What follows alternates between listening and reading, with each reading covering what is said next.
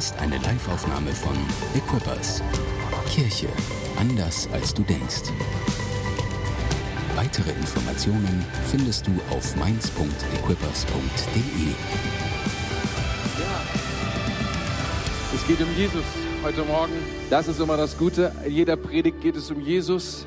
Das ist, was wir feiern wollen. Ihn wollen wir anschauen. Sein Wort wollen wir betrachten. Und ich glaube, heute Morgen werden wir, wenn wir sein Wort anschauen, auch wieder gesegnet werden. Ich bin Tore, bin Pastor hier in der Church und mein Gebet ist es, dass du mit Mut und Kraft nach Hause gehst.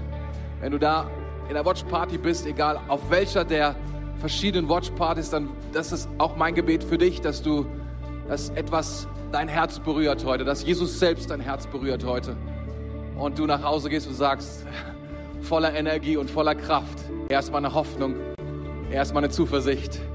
Deswegen kann ich nicht nur weitermachen, sondern ich kann etwas bauen mit meinem Leben, weil Gott mein Leben gesehen hat und mich segnet.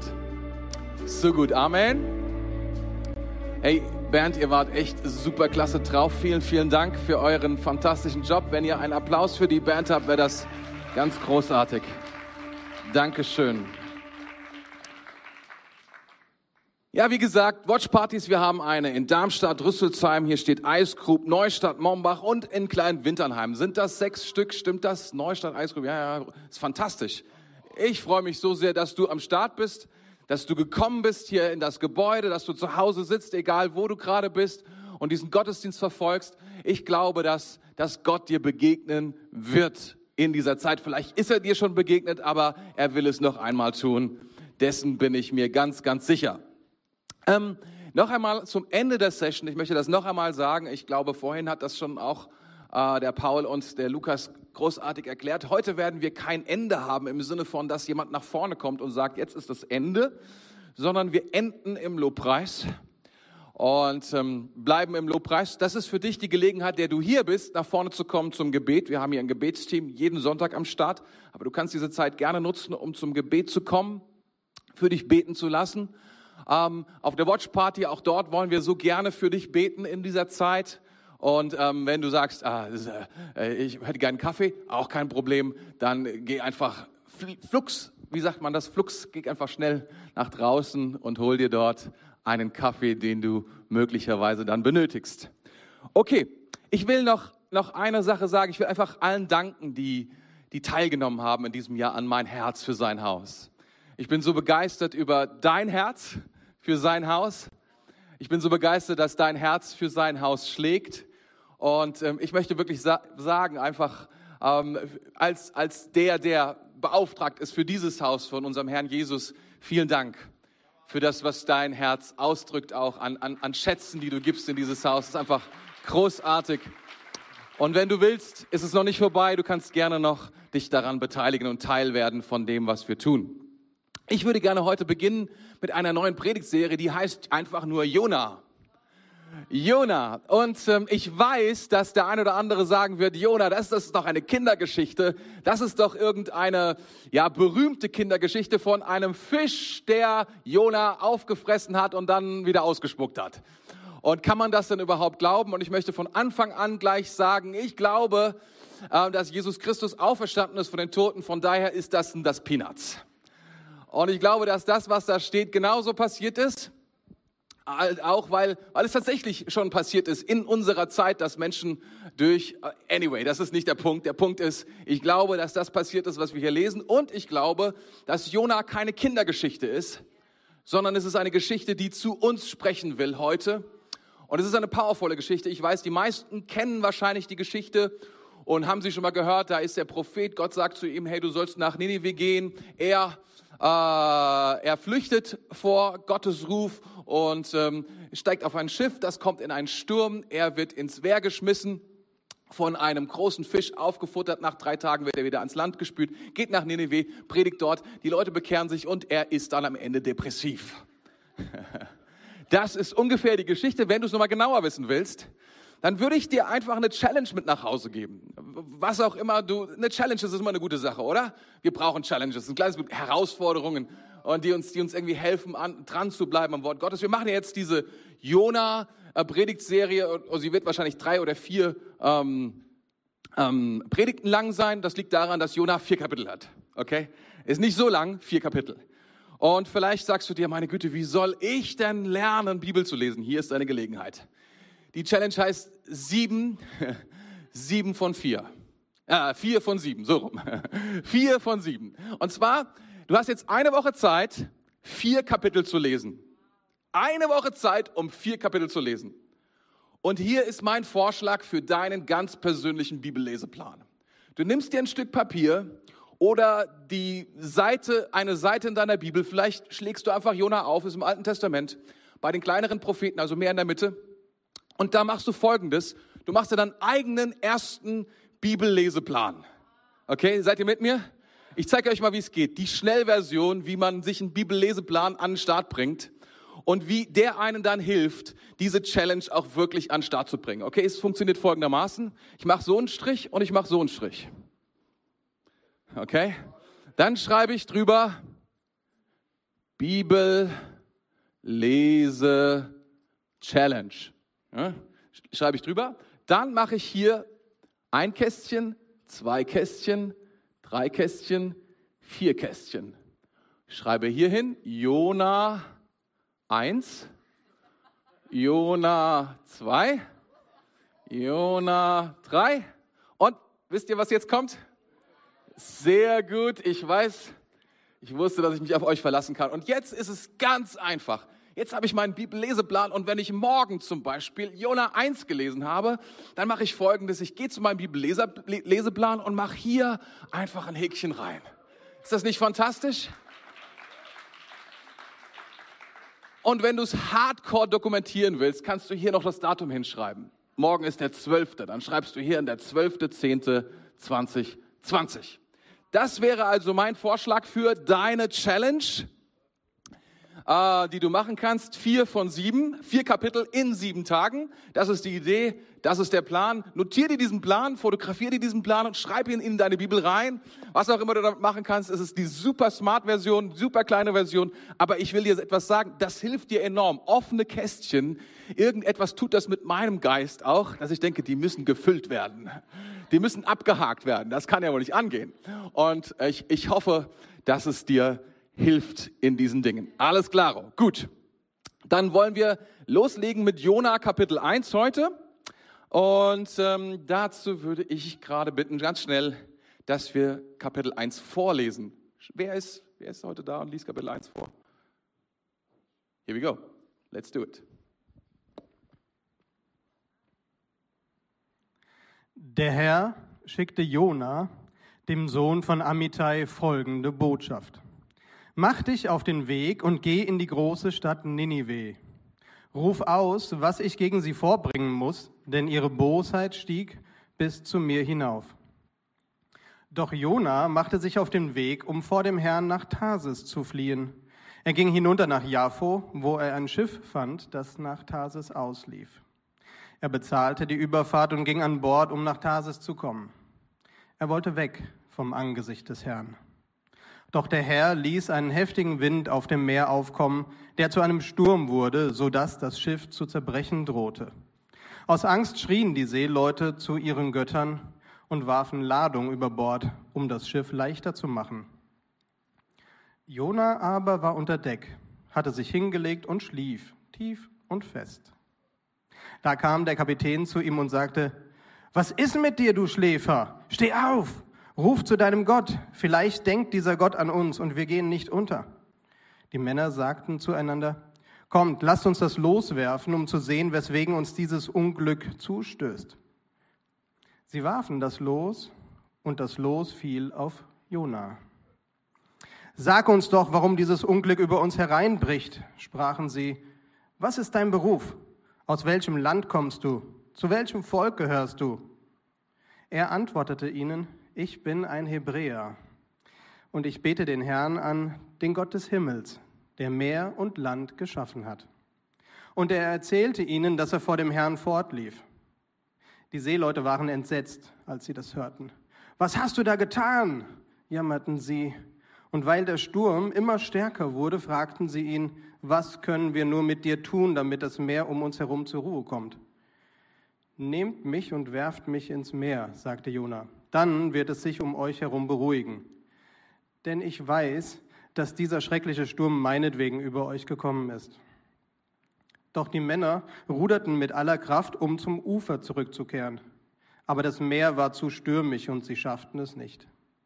Da riefen sie zum Herrn, Ach Herr, baten sie, lass uns nicht wegen dieses Mannes umkommen und mach uns nicht für den Tod eines Unschuldigen verantwortlich, denn du hast es doch so gewollt und danach gehandelt, Herr. Dann packten sie Jona und warfen ihn ins Meer, und das Meer beruhigte sich. Die Seeleute wurden von tiefer Ehrfurcht vor dem Herrn ergriffen, brachten ihm Opfer und schworen ihm zu dienen. Vielen Dank, Martin, für das erste Kapitel. Ich will sprechen über das Thema Take a Risk oder riskier es zu glauben. Riskier es zu glauben. Das sind drei Dinge. Das unvermeidliche Risiko des Glaubens, Gott spricht. Das zweite, die vermeintliche Sicherheit der Religion, ich mache die Welt, wie sie mir gefällt. Und das sicherste Risiko aller Zeiten, Gnade. Oder die riskanteste Sicherheit aller Zeiten, je nachdem, wie du es siehst. Okay? Ich beginne mit das unvermeidliche Risiko des Glaubens, Gott spricht. Alles beginnt in diesem Buch damit, dass Gott spricht. Alles beginnt damit, dass Gott anfängt, eine Botschaft an seinen Propheten in Vers 2 zu richten. Er sagt, dort heißt es, mach dich auf den Weg und geh in die große Stadt Ninive. Da ist ein Wort Gottes, da ist ein Auftrag Gottes für ähm, für Jona am Start. Und wir lieben es doch, dass Gott spricht, oder? Wir finden es großartig, wenn Gott zu uns spricht. Wir finden es sogar super, wenn Gott richtig spezifisch zu uns spricht. Ich will dir etwas verraten, bitte sag's nicht weiter, aber wenn wir einen Prophet eingeladen haben, der kommt, wir haben die besten Zahlen. Die Leute kommen, ja, äh, egal in welche Meetings, die Meetings sind alle voll. Jeder will ein persönliches Wort vom Herrn haben. Oder? Und jetzt, ich habe keine Ahnung, wo er dieses Wort bekommen hat. Vielleicht war es in so einem Church-Meeting und da war der Prophet da, war ein anderer Prophet, ein Prophetenkollege da gewesen. Und der Herr spricht zu ihm und er sagt, geh nach Ninive. Und es war ganz konkret, geh nach Ninive. Und er dachte, oh man, das ist nicht unbedingt das Wort, was ich erwartet habe. Das ist nicht so das Wort, was ich mir so erfüllt habe was mich, was ich so irgendwie toll gefunden hätte, was mich irgendwie aufgebaut hätte. Und was tut Jona deswegen? Er flieht. Das, was wir lesen, er flieht vom Angesicht des Herrn. Er weiß, er hat keinen Bock darauf. Und wisst ihr, das ist, was passieren kann. Ein Wort von Gott kann mal sein, dass es uns nicht gefällt. Es kann sein, dass es uns gegen den Strich geht. Es kann ziemlich unbequem sein, was Gott zu uns sagt. Es kann unser Leben vollkommen in Frage stellen. Wisst ihr, das Wort Gottes ist kein gezähmtes Dokument, was gegendert wurde. Ist, ich meine, die machen das heute, heutzutage, aber das ist nicht das Wort Gottes, okay? Wenn das getan worden ist, ist nicht mal das Wort Gottes. Das Wort Gottes ist ungezähmt. Es ist gefährlich. Es spricht zu uns. Es stellt dich in Frage, wer du bist. Es bringt dich bis zur Verzweiflung. Es sagt dir Dinge, die du nicht hören willst. Und es sagt es dir trotzdem. Warum? Weil es das Wort Gottes ist und weil es etwas in deinem Herzen ausrichten will, was kein anderes Dokument, was kein anderes Wort tun kann, außer das Wort Gottes. Und deswegen sei nicht super enttäuscht, wenn das Wort Gottes hin und wieder mal etwas in dir auslöst, sagen wir mal Unbehagen. Dass du sagst, ach du meine Güte, das ist jetzt nicht, womit ich gerechnet hätte dass es dich vielleicht an die Grenzen deiner Existenz bringt. Dass du sagst, ich bin verzweifelt. Ehrlich gesagt, das Wort Gottes verzweifelt mich sogar noch mehr. Das kann passieren. Aber ich will dir etwas sagen. Wenn, wenn du sagst, wenn du ihm nachgibst, wenn du diesem Wort Gewicht gibst in deinem Leben, dann wird es etwas mit dir tun. Es wird dich Gott selbst näher bringen. Denn dazu ist das Wort Gottes gesandt zu jedem Einzelnen von uns, um uns ihm näher zu bringen. Und manchmal ist es so, dass es schmerzhaft ist. Manchmal ist es so, dass es gar nicht unserem Gefühl entspricht. Ich fühle das gar nicht so. Ja, das ist so unser Millennial-Text heutzutage. Ich fühle das gar nicht so. Und wisst ihr, äh, Jona war der erste Millennial unter allen. Er hat auch gesagt, hier, er hat auch gesagt, der hat auch keinen Bock dahin zu gehen und er flieht vor dem Angesicht des Herrn. Und die Frage ist doch, warum, warum hat er keinen Bock? Und wisst ihr, was, was wir über, was wir über Jona lesen? Jona ist ein Prophet und er ist kein falscher Prophet, sondern er ist ein erfolgreicher Prophet. Wir lesen von ihm im ersten Kapitel noch, ich bin Hebräer, als er sich vorstellt, diesen Seeleuten, und er sagt, ich bin Hebräer. Ich bete den Herrn an, den Gott des Himmels, der, der Meer und Land geschaffen hat. Er weiß, wer er ist. Das ist kein Non-Christian. Das ist kein Liberal Christian. Das ist kein, verstehst du, das ist jemand, der weiß, wer Gott ist und dass er vor Gott steht und er weiß auch, dass er vor Gott flieht. Das alles weiß er. Aber, und das lesen wir später, er hat keinen Bock auf Ninive. Vielleicht eine kurze Information. Ninive liegt ungefähr da, wo Mosul liegt. Das ist diese Stadt, die vom ISIS zerstört worden ist. Darunter liegt Ninive und viele, viele Meter unter, unten drunter, unter der eigentlichen Stadt, ich glaube 20 Meter oder so mittlerweile. Das ist eine sehr, sehr, sehr alte Stadt.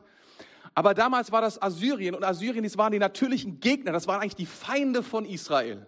Also wer kann verstehen, wenn er sagt, ich bin Hebräer, dass er sagt, ja, also ehrlich gesagt, Gott, ich habe keine Ahnung, was du dir wieder ausgedacht hast, aber diese Leute mögen wir nicht, sie mögen uns nicht. Warum soll ich da hingehen? Das ist so ungefähr wie wenn du einen Deutschen nach weiß nicht wohin, nach Frankreich schickst. Ja, heute ist das nicht mehr so. Ich weiß, letztens in Frankreich war das richtig wunderbar. Aber früher war das so. Ne? Also denk dir was aus. Ne? Manchmal ist es so. Und, und er will, er will einfach, er mag die Leute nicht, deswegen geht er nicht hin. Der zweite Grund ist, er ist ein erfolgreicher Prophet. Ich habe es gesagt, er, er, hat, er, er war, hat unter einem König und unter keinem kleinen, sondern Jerobeam, Rehobeam hat er gedient. Und das war ein, ein König, der hat 40, 41 Jahre regiert. Das war kein kleiner König. Und der hat einen Sieg vorausgesagt und dieser Sieg kam dann, kam dann wirklich auch zustande in, in dieser Regierungszeit, ein bedeutender Sieg. Das war kein kleiner Mann, der ist verkehrt in den höchsten Kreisen. Und dann soll er irgendwo nach Ninive. Dann hat er sich wahrscheinlich auch gedacht, na, das ist, das ist, das ist nicht meine Berufung. Ich, meine Berufung ist, am, am, am, am Hof des Königs zu sein und nicht diesen, diese Sachen zu machen. Was er hier tut, er geht, er, er flieht vor seiner Berufung, weil er selber bestimmt, was seine Berufung ist. Statt der Berufung, Gott ruft ihn doch. Verstehst du, es gibt so viele Leute, die sagen, gib mir eine Berufung und Gott ruft dich. Und dann sagst du, ich mach das nicht. Ich hätte gerne eine andere Berufung, weil ich dir was sagen, was du tust. Du hast gar keine Berufung, du rufst dich selber. Wenn du eine Berufung hast, ist es jemand, der dich ruft, nämlich Gott, der dich ruft. Und Jona ist in dieser Berufungskrise. Es geht ihm mehr um sich selbst als um Gott. Und dann der eigentliche Grund, und den lesen wir nicht im ersten Kapitel, sondern im vierten Kapitel. Ich bin schon mal vorausgegangen, habe schon mal den Bibelleseplan für euch erledigt. Und da heißt es, ach Herr, da betet er, ich habe das nicht, habe ich das nicht schon gesagt, bevor ich von zu Hause aufbrach. Also das ist jetzt genau die Situation. Deshalb bin ich ja fortgelaufen nach Tarsis. Ich wusste, dass du ein gnädiger und barmherziger Gott bist, dass du geduldig und voller Gnade bist, weil du das Unheil bedauerst. Er wusste, wenn er predigen würde, dann würde Gott Gnade haben mit Ninive. Er würde Ninive nicht zerstören. Und das hat ihn richtig aufgeregt. Er hat sich gedacht, die haben das überhaupt nicht verdient. Diese Wiesbadener. Oder diese Rüsselsheimer. Oder wer auch immer. Verstehst du, was kannst du, was können wir alles in unserem Herzen denken? Seien wir ehrlich. Und Jona war genauso drauf. Und wisst ihr, bevor wir auf Jona dann runtergucken, irgendjemand hat ja auch Jona aufgeschrieben. Und ich will es mal so sagen, wenn da nicht irgendjemand dabei war, von dem wir keine Ahnung haben, war es Jonah selbst, der uns sagt, das war mein Herz. Und ich finde es so ermutigend, dass er uns das sagt, schau mal, das ist die tiefste Dunkelheit meines Herzens. Das ist los in einem berufenen Christen, in einem berufenen Prophet Gottes. Und vielleicht bist du so ein Jonah. Letztes Mal habe ich dann, ich weiß gar nicht, ich habe da schon mal drüber gesprochen, über Jonah bei mein Herz für sein, nein, nein, für Bauer und Hart. Und dann habe ich gesagt, Jona ist wahrscheinlich enneagrammäßig eine 5. Und jemand hat dann Amen gerufen. Aber er wollte sich nicht mit Jona identifizieren. Aber ich habe gedacht, naja, vielleicht sollten wir das besser tun, weil es steckt vielleicht so viel Jona in uns.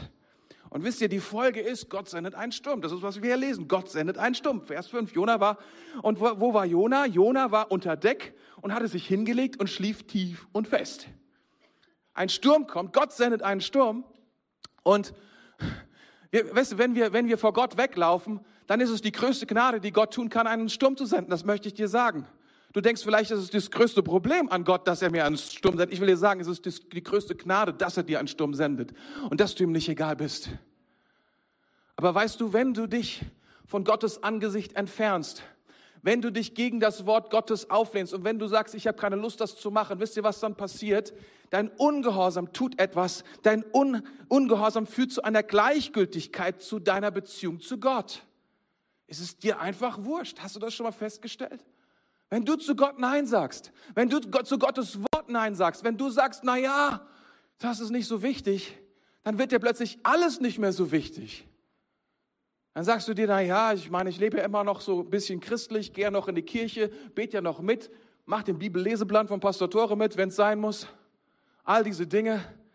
Aber weißt du, vielleicht ist trotzdem eine Distanz in deinem Herzen, weil du läufst dem davon, was Gott zu dir gesagt hat. Du läufst dem davon, was Gott gesagt hat zu dir. Und du bist dir bewusst gleichzeitig, wer du bist. Nämlich du bist ein Kind Gottes. Du weißt, dass du ein Kind Gottes bist. Alles weißt du, alles hast du nicht vergessen. Aber etwas in deinem Herzen, ja, erkaltet. Der Sturm ist da. Na und? Das kenne ich schon. Wenn Gott sich aufregt, wird sich auch wieder abregen.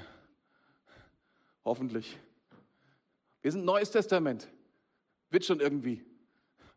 Wird schon irgendwie klappen. Wird schon nicht untergehen. Das Schiff, der Sturm.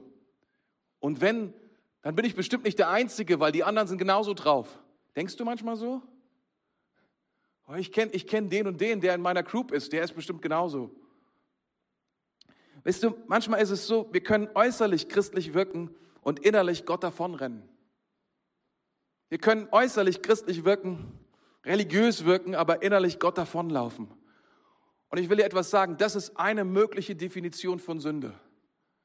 Sünde bedeutet, Sünde bedeutet, dass wir daneben zielen. Und wenn wir daneben zielen, was könnte mehr daneben sein, als von dem wegzulaufen, der in unserer Nähe sein will?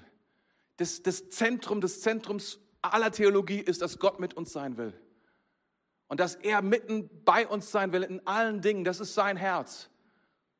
Was könnte das größte Problem sein unseres Lebens? Es ist, wenn wir uns von Gott entfernen und wenn wir von ihm weglaufen. Und das ist, was wir hier lesen bei Jona. Wisst ihr, und das Krasse ist, und ich komme schon zum zweiten Punkt, Religion. Und das ist was, wo wir religiös werden, wenn wir anfangen, äußerlich zu wirken wie Christen oder wie irgendwie was Religiöses, wie gute Menschen. Das ist schon meines Erachtens ein, ein Ausdruck von Religion wie gute Leute, wie vernünftige Leute, aber innerlich vor Gott weglaufen. Aber ich will dir etwas sagen, Religion wird dir nicht helfen können in einem Sturm. Es wird dir einfach nicht helfen zu schlafen. Der Sturm geht nicht weg von deinem Schlafen, von deinem Ignorieren, von der Ignoranz. Es wird nicht, es wird nicht weniger werden. Wisst ihr, die Definition von Religion ist, ich baue mir selbst eine Brücke zu Gott. Ich baue es mir selbst. Ich bestimme ganz genau, wie das abläuft. Und das ist, was Leute tun. Die vermeintliche Sicherheit von Religion, ich mache mir die Welt, wie sie mir gefällt. Schaut mal, ähm, wie reagieren die Seeleute, die mit Jona unterwegs sind, auf diesen Sturm? Sturm ist etwas, äh, etwas, was über Jahrhunderte, Jahrtausende das Schlimmste war, was Seeleuten passieren konnte ehrlich gesagt. Manche Stürme waren kontrollierbar, aber einige waren nicht kontrollierbar und die kamen jetzt auch nicht jedes Jahr vor, sondern manche alle 20, alle 30 Jahre. Aber wenn so etwas vorkam, das war die größte Furcht eines Seemanns, dass so etwas passiert. Und in Vers 5 heißt es, aus Angst schrien die Seeleute zu ihren Göttern und warfen Ladung über Bord, um das Schiff leichter zu machen. Ich will dir etwas sagen, der krasseste Atheist wird irgendwie zu einem Anbeter in einem Sturm. Der krasseste Atheist wird zu einem Anbeter in einem Sturm. Und wisst ihr, die Sache ist die, und das müssen wir ganz ehrlich zugeben, in Stürmen werden wir alle, bekommen wir alle es mit der Angst zu tun, oder? In Krisen, ein Sturm ist eine Krise, die über uns kommt und die mit uns macht und wir können wenig dagegen entgegensetzen. Wir, wir spüren, die, die, die, die Umstände um uns herum sind stärker als das, was wir dem entgegensetzen können. Das ist eine Krise, das ist ein Sturm. Die Situation ist nicht kontrollierbar. Und wir fragen nach Sinn und Sicherheit. Wir fragen nach, was gibt uns Halt in diesem Augenblick? Was hilft uns in diesem Sturm hindurch?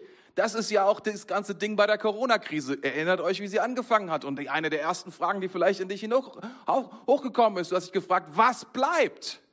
Wenn alles in Frage steht. Und eine Sache war auch von Anfang an ziemlich klar und auch mir ziemlich klar, dass Religion mir nicht weiterhelfen wird.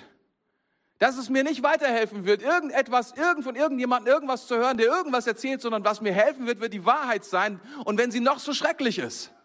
Das ist, was dir hilft in einer Krise. Nicht einfach irgendwas. Und seht mal, diese Seeleute, die kamen zu ihren Göttern. Die Seeleute waren sogenannte Polytheisten. Das heißt, sie haben mehrere Götter angebetet. Und sie haben ihre Götter teilweise mitgebracht auf die Reisen. Die hatten dann also ihre Hausgötter mit dabei, so kleine Statuen, Bilder, Gegenstände, Knochen. Und die haben sie sozusagen, jeder hat so seinen Gott mitgebracht. Und da haben die so in einer, wie soll man sagen, in einer polytheistischen oder in einer multinationalen, kulturellen Gemeinschaft jeder seinen Gott angebetet. Das Problem ist nur, in einem Sturm, who cares? In diesem Moment, wisst ihr, die Leute waren so verzweifelt und das ist so witzig, das waren nominelle, nominelle Polytheisten. Die haben gesagt sozusagen so ganz tolerant, jeder hat seinen eigenen Gott, jeder hat seine eigenen Ansichten und eigentlich ist es Privatsache. Ob du das so machst oder ob du das so machst, who cares? In einem Sturm werden aus diesen nominellen Leuten plötzlich leidenschaftliche Polytheisten. Da verwandelt sich einiges in unseren Herzen. Können wir das ein kleines bisschen? Plötzlich im Sturm werden Dinge anders, oder? Sie schreien, heißt es hier. Jeder zu seinem Gott. Jeder. Aber sie scheinen nicht zu helfen. Deswegen gehen sie zu Jona, der schläft. Und sagen, hey Jona, was ist mit dir? Was ist mit deinem Gott? Könntest du nicht auch mal mit ihm sprechen? Bei unserer hat es nicht funktioniert. Vielleicht funktioniert deiner. Das wäre ganz großartig. Mehr noch, er geht zu ihm und er sagt, kann uns dein Gott nicht retten? So verzweifelt sind diese toleranten Leute in diesem Augenblick geworden, weil sie sagen, irgendwas muss funktionieren. Und vielleicht sagst du dir, meine Güte, da sind auch weniger religiöse Leute dabei. Sind die dann auch religiös? Und ich will dir etwas sagen. Ja, das sind auch die Leute, die sagen, wir, wir glauben nicht an einen transzendenten Gott, einen unsichtbaren Gott, auch sie fangen an anzubeten. Warum? Weil wir alle Menschen sind, die anbeten. Paulus beschreibt es in Römer Kapitel 1. Er sagt, wir alle beten an. Wir alle sind verzweifelte Anbeter. Wir alle suchen etwas, was uns Sinn gibt. Wir alle suchen etwas, was uns Identität gibt. Und das ist es, was wir anbeten. Weißt du, die meisten Menschen, die sagen, sie glauben an keinen transzendenten, an einen unsichtbaren Gott, sie glauben an einen materiellen Gott. Sie würden das nicht Gott nennen. Sie würden dazu nicht Gott sagen. Sie nennen, mir ist Familie extrem wichtig. Und ich will dir etwas sagen, Familie ist extrem wichtig. Sie würden vielleicht sagen, meine Söhne, meine Töchter sind mir extrem wichtig. Und sie sind extrem wichtig. Sie würden vielleicht sagen, mir ist mein Business extrem wichtig. Und es ist extrem wichtig. Aber weißt du, der Punkt, an dem das Wichtige zu dem Ultimativen wird, zu dem wird, was dein Gott ist, ist der Moment, wo es in den Mittelpunkt deines Lebens gezogen wird, in dem du anfängst, dich darum zu drehen, ist das Zentrum wird von allem.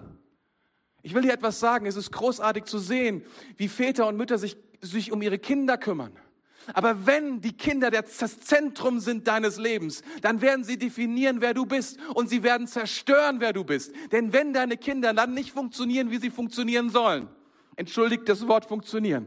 Aber du hast eine Erwartung dass es gelingt, dass alles so wunderbar wird mit den Kindern. Und man kann nicht, ehrlich gesagt, mit den Kindern. Das wird nicht. Aber wenn es deine Identität, verstehst du, wenn es, wenn du einfach, du bist, das ist deine Rolle. Wenn es nicht funktioniert, du wirst dir Sorgen machen, es wird schlimm sein, es wird dich durch eine Krise bringen, jawohl. Aber es wird dich näher zum Herrn bringen. Aber wenn deine Kinder dein Gott sind, wird es dich zur Verzweiflung bringen. Du wirst zerbrechen daran, weil deine Identität daran hängt. Wenn dein Business mag wichtig sein und das ist etwas, worauf du achten musst, aber wenn es deine Identität ausmacht, wenn du dich darum drehst, dann wird es dich zerstören. Das ist, was Religion tut. Das ist, was Anbetung macht mit uns, wenn wir das Falsche anbeten. Und das sind diese Leute sind in dieser Situation und wir, wir sehen das, wenn das, was hier gerade passiert. Wenn, es gibt Leute, die sagen, mein Partner macht mich glücklich. Das sind diese Dinge, mein Partner, alles Glück von, kommt von ihm. Ich will dir sagen, es gibt nichts Gefährlicheres, als zu glauben, dass all mein Glück von einer anderen, von einem anderen Menschen kommt. Wir machen ihn zu unserem Götzen. Wir machen ihn zu unserem Gott und erwarten, dass alles von ihm kommt. In dieser Situation sind diese, See, diese, diese Seeleute. Ich will dir etwas sagen. Sie beten an Und alles, was geschaffen ist, alles, was gemacht ist, es wird uns zerstören. Es wird uns kaputt machen. Es wird eine, eine Zeit lang gut laufen, aber es wird irgendwann und genau in dieser Situation, und das erkennen sie, es funktioniert nicht. Es funktioniert einfach nicht. Wisst ihr, ich habe mal von einem Patienten gehört, der hat bei einem Krankenhausgeistlichen angerufen, weil er war verzweifelt. Und der Krankenhausgeistliche hat ihn dann besucht in seinem Zimmer und dann hat er gesagt, ach, falscher Alarm. Ja, was ist denn passiert? Ja, ich habe die falschen ähm, Röntgenbilder bekommen. Sie haben es verwechselt. Ich dachte, ich hätte Lungenkrebs, aber es ist gar nicht meine Röntgenbilder, sind hier von jemand anderem. Wisst ihr, was diese Geschichte sagt? Diese Geschichte sagt, wenn ich muss, wenn ich muss, dann werde ich verhandeln. Wenn ich muss, dann werde ich mit Gott reden. Aber vertrauen werde ich ihm nicht. Seht mal, das Interessante ist, diese Seeleute schmeißen Jona über Bord. Und dann in Vers 14, da riefen sie zum Herrn, ach Herr, baten sie, lass uns nicht wegen dieses Mannes umkommen und mach uns nicht für den Tod eines Unschuldigen verantwortlich, denn du hast es doch gewollt und danach gehandelt, Herr. Sie sagen Folgendes, sie sagen Folgendes, nachdem Jona gesagt hat, wer er ist und sich vorgestellt hat. Sie sagen, Jona ist verantwortlich, aber gleichzeitig ist er unschuldig. Und Gott, mach uns nicht verantwortlich, du bist doch eigentlich schuld. Verstehst du, das, das ist, was, was die Verzweiflung in ihnen ruft. Sie wissen nicht, und dann, seht mal, was passiert, die Reaktion der Seeleute. Sie bekommen Angst, sie bekommen noch mehr Angst und plötzlich, sie werfen Jona in den See, in, in das Meer hinein. Und was passiert dann? Ruhe? Nein, noch mehr Angst. Dann hatten sie noch mehr Angst. Weil plötzlich funktioniert das. Der Gott, dem von Jona gesprochen hat, das ist ein lebendiger Gott. Und der reagiert. Der hat Power. Und sie sind vollkommen entsetzt und sagen, meine Güte, was ist denn da los? Das ist ja mal eine ganz andere Geschichte. Ich weiß nicht, wie es dir gegangen ist, als du 16 oder 17 warst und ich muss ehrlich zugeben, das ist keine leichte Zeit im Leben eines Menschen. Man glaubt, dass man irgendetwas braucht und wenn man das nicht bekommt, vielleicht eine andere Person, man verliebt sich zum ersten Mal und denkt sich so, wenn ich diese Person nicht bekomme, dann. Und wenn du schon ein bisschen Christ bist und an Gott glaubst, dann fängst du sogar an zu beten. Du sagst, wenn ich das krieg, Gott, ich werde alles tun. Du fängst an zu verhandeln. Unser religiöses Herz, was eigentlich nur das eine will. Wisst ihr, ich habe mich mal, ich habe mein religiöses Herz sehr schnell und sehr früh entdeckt. Mit neun Jahren habe ich mich im Wald verirrt bei irgendeiner Freizeit. Und ich war so verzweifelt, ich bin umhergeirrt und ich wusste nicht mehr, wie ich zurückkommen sollte bei irgendeinem Waldspiel. Ganz ehrlich, ohne GPS bin ich wirklich verloren. Meine Frau hat es erst vor ein paar Jahren rausbekommen. Dass ich, letztes Jahr. Sie hat immer gedacht, dass ich mich gut auskenne, aber es stimmt überhaupt gar nicht. Ich habe überhaupt keinen Plan von diesen Dingen. Anyway, ich, ich weiß es schon sehr lange, dass es so ist. Und wisst ihr, ich bin durch den Wald gelaufen und habe gesagt, Gott, wenn ich wieder zurückkomme und nicht mich verirrt habe, was für ein Schwachsinn, ich meine, aber ich war neun Jahre, aber mein religiöses Herz, wenn Gott, ich zurückkomme, dann werde ich dann werde ich dir folgen, dann werde ich das tun. Ich will dir etwas sagen, dieser Deal hat noch nicht mal bis in den Abend hinein gereicht, obwohl ich die Leute wieder gefunden habe.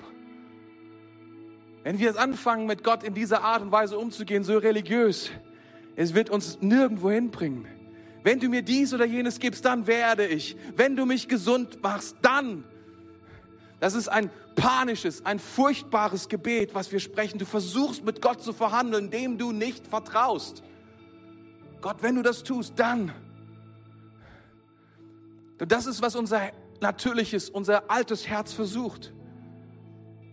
Du wirst dich auf viel einlassen, du wirst viel versprechen. Du wirst religiös, weil du jetzt in Schwierigkeiten bist. Ein Herz, das Sicherheit sucht, in sich selbst sucht, es ist Gott, ich werde mit dir verhandeln, wenn es mir etwas bringt. Das ist, was du tust. Ein Herz, das Sicherheit bei Gott sucht und das Risiko auf Gott setzt, sagt, Herr, ich erkenne, dass du mich gebrauchen willst. Tu mit mir, was auch immer du willst. Das Herz, das alte Herz sagt, Herr, ich werde alles tun, wenn du mir nur diesen Wunsch erfüllst. Das Herz, was Gott kennt, wird sagen, Herr, ich werde tun, was du sagst. Ich vertraue dir, ich glaube, dass du mich besser kennst als mich selbst. Ich weiß, du weißt das Beste für mich. Wenn du sagst, ich gebe dir alles, wenn du mich hier rausholst, sagst du im Grunde, dass du ihm in der einen Sache, die er wirklich von dir will, nicht vertraust. Das ist Religion. Eine Power, die so aussieht wie eine Beziehung zu Gott, aber keine ist. Eine Power, die uns zerstört und panisch macht vor Angst. Was ist der Ausweg? Die ris ris riskanteste Sicherheit oder die sicherste Risiko aller Zeiten. Gnade. Hm. Von einer Geschichte gehört. Eine Mutter trat mal an Napoleon heran, das ist schon einige Zeit her. Und sie bat um Pardon für ihren Sohn. Das heißt also, dass er nicht getötet wird. Der Kaiser antwortete, dass der junge Mann zweimal eine Straftat begangen hat und die Gerechtigkeit den Tod einfordert. Daraufhin sagt die Mutter, aber ich bitte nicht um Gerechtigkeit, ich bitte um Gnade. Daraufhin der Kaiser, aber dein Sohn verdient keine Gnade. Sir, rief die Frau, wenn es keine, es wäre keine Gnade, wenn er es verdient hätte. Ich bitte nur um Gnade. Nun sagte der Kaiser, ich werde Gnade haben. Und er ließ den Sohn. Und er entließ den Sohn. Vers 12 in dieser Geschichte. Nehmt mich und werft mich ins Meer. Die Seeleute sind, sie sagen, Jona, was sollen wir tun? Wenn dein Gott Power hat, was sollen wir tun? Das Erstaunlichste, was er sagen kann, er sagt, nehmt mich und werft mich ins Meer. Wisst ihr, eine Sache wollte Jona nicht. Er wollte nicht zu diesen dreckigen Leuten nach Nineveh und ihnen das Evangelium predigen. Er sagte sich, ich laufe lieber weg, ich sterbe lieber. Doch jetzt steht er vor diesen Männern, die sich fürchten. Religiöse Menschen, die alles tun, um gerettet zu werden, die alles tun würden. Aber er wusste eine Sache, was auch immer sie tun, es würde nichts helfen. Nichts davon würde funktionieren. Und er wusste, der Zorn Gottes richtet sich gegen ihn, nicht gegen diese Männer. Er war es, die Lösung in diesem Augenblick. Und was tut er? Ist ihr, das ist, das ist die Ironie von diesem Ding. Er, er wollte den Leuten von Nineveh keinesfalls das Evangelium predigen. Nun würde er es den Seeleuten aber präsentieren und ihnen zeigen, was es ist. Vielleicht fragst du dich, ich frage mich das, Jona rennt Gott davon und Gott sendet den Sturm, um was zu tun um ihn zu bestrafen, um ihn zu zerstören, um ihn aufzuhalten, um ihn zur Umkehr zu bewegen. Was, warum tut er das? Aber wisst ihr, was Jona tut? Er stellt sich dem Zorn Gottes, er stellt sich dem Gericht Gottes und schmeißt sich diesem Zorn Gottes entgegen und sagt, hier bin ich.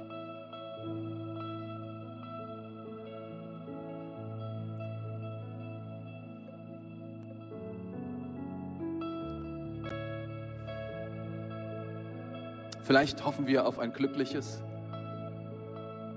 auf ein erfülltes und risikoarmes Leben. Ich glaube, daran verzweifeln einige Leute gerade an diesem Thema Risiko. Mangelnde Sicherheit, die gerade diese Welt bietet. Aber gibt es das risikoarmes Leben? Oder wie groß sollte das Risiko sein, wenn es schon ein Risiko gibt? Und wir versuchen mit allen möglichen Mitteln uns diesem Risiko entgegenzustellen. Wir sagen, wie können wir den Verkehr, Verkehr noch sicherer machen? Wie können wir Nahrungsmittel noch sicherer machen? Beziehungen noch sicherer machen? Versicherungen versuchen wir abzuschließen. Gesetze über Gesetze über Gesetze, die uns immer mehr garantieren, dass wir noch mehr Sicherheit bekommen. Auch in unserem Glauben. Wir, wir, wir denken uns, meine Güte, wenn wir wenn wir, wenn wir alles richtig machen, wenn wir, wenn wir die Dinge, wenn wir die Dinge wenn wir einfach die Gebote Gottes, wenn wir die Prinzipien Gottes, wenn wir, dann haben wir ein sicheres Leben. Dann sind wir sicher bei Gott. Und das, das, ich, ich glaube, das ist das größte, das ist das größte, die größte Schwierigkeit, die wir überwinden müssen. Denn wenn wir das tun, dann kommen wir genau in dieses religiöse Ding. Wenn du das tust, dann wird Gott jenes tun. Aber die Gnade Gottes ist nicht zu verhandeln. Die Gnade Gottes gilt dem, der akzeptiert, dass er nichts hat und nichts kann und nichts verdient. Wie Napoleon sagt, er hat es nicht verdient. Genau das ist der Punkt. Aber er braucht Gerechtigkeit. Genau das ist der Punkt. Das ist es, was Gnade tut. Und das ist, was, was genau hier passiert. Sieht mal, zu den Zeiten Jesu, da waren die Pharisäer bei Jesus und sie sagten zu ihm, Jesus, woher sollen wir wissen, woher wollen wir wissen, gib uns die Sicherheit, dass du der Sohn Gottes bist. Sage uns durch ein Zeichen, dass du der Sohn Gottes bist. Und wisst ihr, was er gesagt hat? Ich gebe euch nur ein einziges Zeichen und es ist das Zeichen des Jona. Und dieser Mann, dieser Jona, dieser, dieser wirklich ich weiß gar nicht, wie, wie, wie ich seinen Charakter beschreiben soll. Dieser Mann, der davonläuft vor dem Wort Gottes, der steht jetzt vor diesen Seeleuten und er weiß, diese Menschen werden umkommen. Und sein eigenes Leben ist ihm egal, aber er sagt sich, aber wenn ich, wenn ich springen werde, wenn ich ins Wasser gehe, sie werden gerettet werden. Und was sagt Jesus? Jesus sagt, das ist das Zeichen, was ich euch gebe. Es ist die Liebe. Es ist die Liebe. Es, es war nicht die Überzeugung von Jona in dem Augenblick, dass er gesagt hat, jetzt werde ich auf einmal Gott gehorsam, sondern er hat gesagt, aber ich weiß, wer mein Gott ist. Und wenn ich ihm gebe, was er verlangt, wird er Gnade haben. Zwei Dinge. Zwei Dinge. mit denen die Seeleute konfrontiert wurden in diesem Augenblick, was sie vollkommen verändert. Vers 16. Die Seeleute wurden von tiefer Ehrfurcht vor dem Herrn ergriffen, brachten ihm Opfer und schworen ihm zu dienen. Zwei Dinge, die passieren. Sie wurden konfrontiert mit zwei Dingen. Und ich glaube, das sind genau die zwei Dinge, die wir brauchen, damit wir herauskommen aus, dem, aus der Religion unseres Lebens, damit wir herauskommen aus der Verzwicktheit unserer Situation, dass wir die Dinge tun, von denen wir glauben, die wir tun müssen, damit wir gut dastehen, damit wir eigentlich Gott nicht gehorsam sein müssen, damit wir eigentlich nur mit dem Strom gehen, damit wir am Endeffekt tun können, was wir wollen. Was hilft uns heraus? Zwei Dinge, die passieren. Das erste ist, sie realisieren in diesem Augenblick, das ist der Zorn Gottes. Dieser ganze Sturm, der hier stattfindet, ist der Zorn Gottes über Jona. Dieser Gott bringt einen ganzen Sturm, ganz, ein ganzes Meer in Wallung, weil er so gerecht ist und sich so aufregt über das, was Jona tut. Und wir, wir, wir reden nicht so gerne in diesen Zeiten über den Zorn Gottes. Wir sagen, wir, wir sind sehr selbstgerecht und denken, dass wir sehr gut beurteilen können, ob Gott gerecht ist oder nicht. Und sagen, das ist aber gerecht und das ist aber nicht gerecht. Aber diese Seeleute erleben in diesem Augenblick, dass dieser Gott alles kann und dass sein Zorn vollkommen gerechtfertigt ist. Und was sie auch erleben im selben Augenblick, sie erleben dieser zornige Gott, der mich zerstören kann in der, im Augenblick, in einer Sekunde, der mich, der, mich, der, mich, der mich hilflos zurücklässt. Dieser Gott reagiert auf eine Sache, total auf Liebe. Und diese Seeleute fangen an, den Herrn anzubeten. Und was hier steht, ist, dass sie Yahweh anbeten. Und sie sind immer noch voller Angst, weil sie kennen den Gott nicht dem sie jetzt vertrauen, dem sie jetzt nachfolgen, von dem sie jetzt sagen, dieser Gott ist ein rettender Gott. Sie kennen nicht, sie wissen nicht, wer es ist, aber ich will dir etwas sagen, 2000, nein, nicht 2000, 1000 Jahre später gibt es einen anderen Gott. Und genauso wie Jona sein Leben aus Liebe für seine Mitfahrer gab, aufgab, so gibt er, nämlich Jesus Christus, sein Leben für uns. Genauso wie Jona dann in die Tiefe geworfen worden ist, so wurde Jesus Christus in die Tiefe des, des Todes geschmissen und blieb dort für drei Tage. Jona war ein Mensch, Jesus Christus ist Gottes Sohn und er ist unsere Hoffnung. Und er ist der, der, der, in dem der Zorn Gottes realisiert wird und die Liebe Gottes offenbar wird. Und wenn wir dem begegnen, verändert das unser Herz. Und wenn wir das sehen und erkennen, wenn es offenbar wird in unserem Herzen, werden wir verändert auf Zeit und Ewigkeit. Um wahre Sicherheit für, für unsere Seele zu bekommen, wirst du das Risiko der Gnade auf dich nehmen müssen. Um wahren Frieden für deine Seele zu bekommen, wirst du das Risiko der Gnade auf dich nehmen Anders wird es nicht gehen. Anders wird es nicht gehen. Und ich will fragen,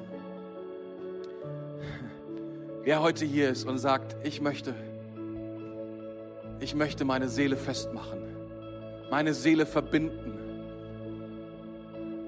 Als Jesus mit seinen Jüngern im Boot war, kam ein Sturm auf. Und in diesem Sturm schlief Jesus, nicht Jona. Jesus schlief. In diesem Sturm. Aber anders als Jona war er der Herr der Stürme.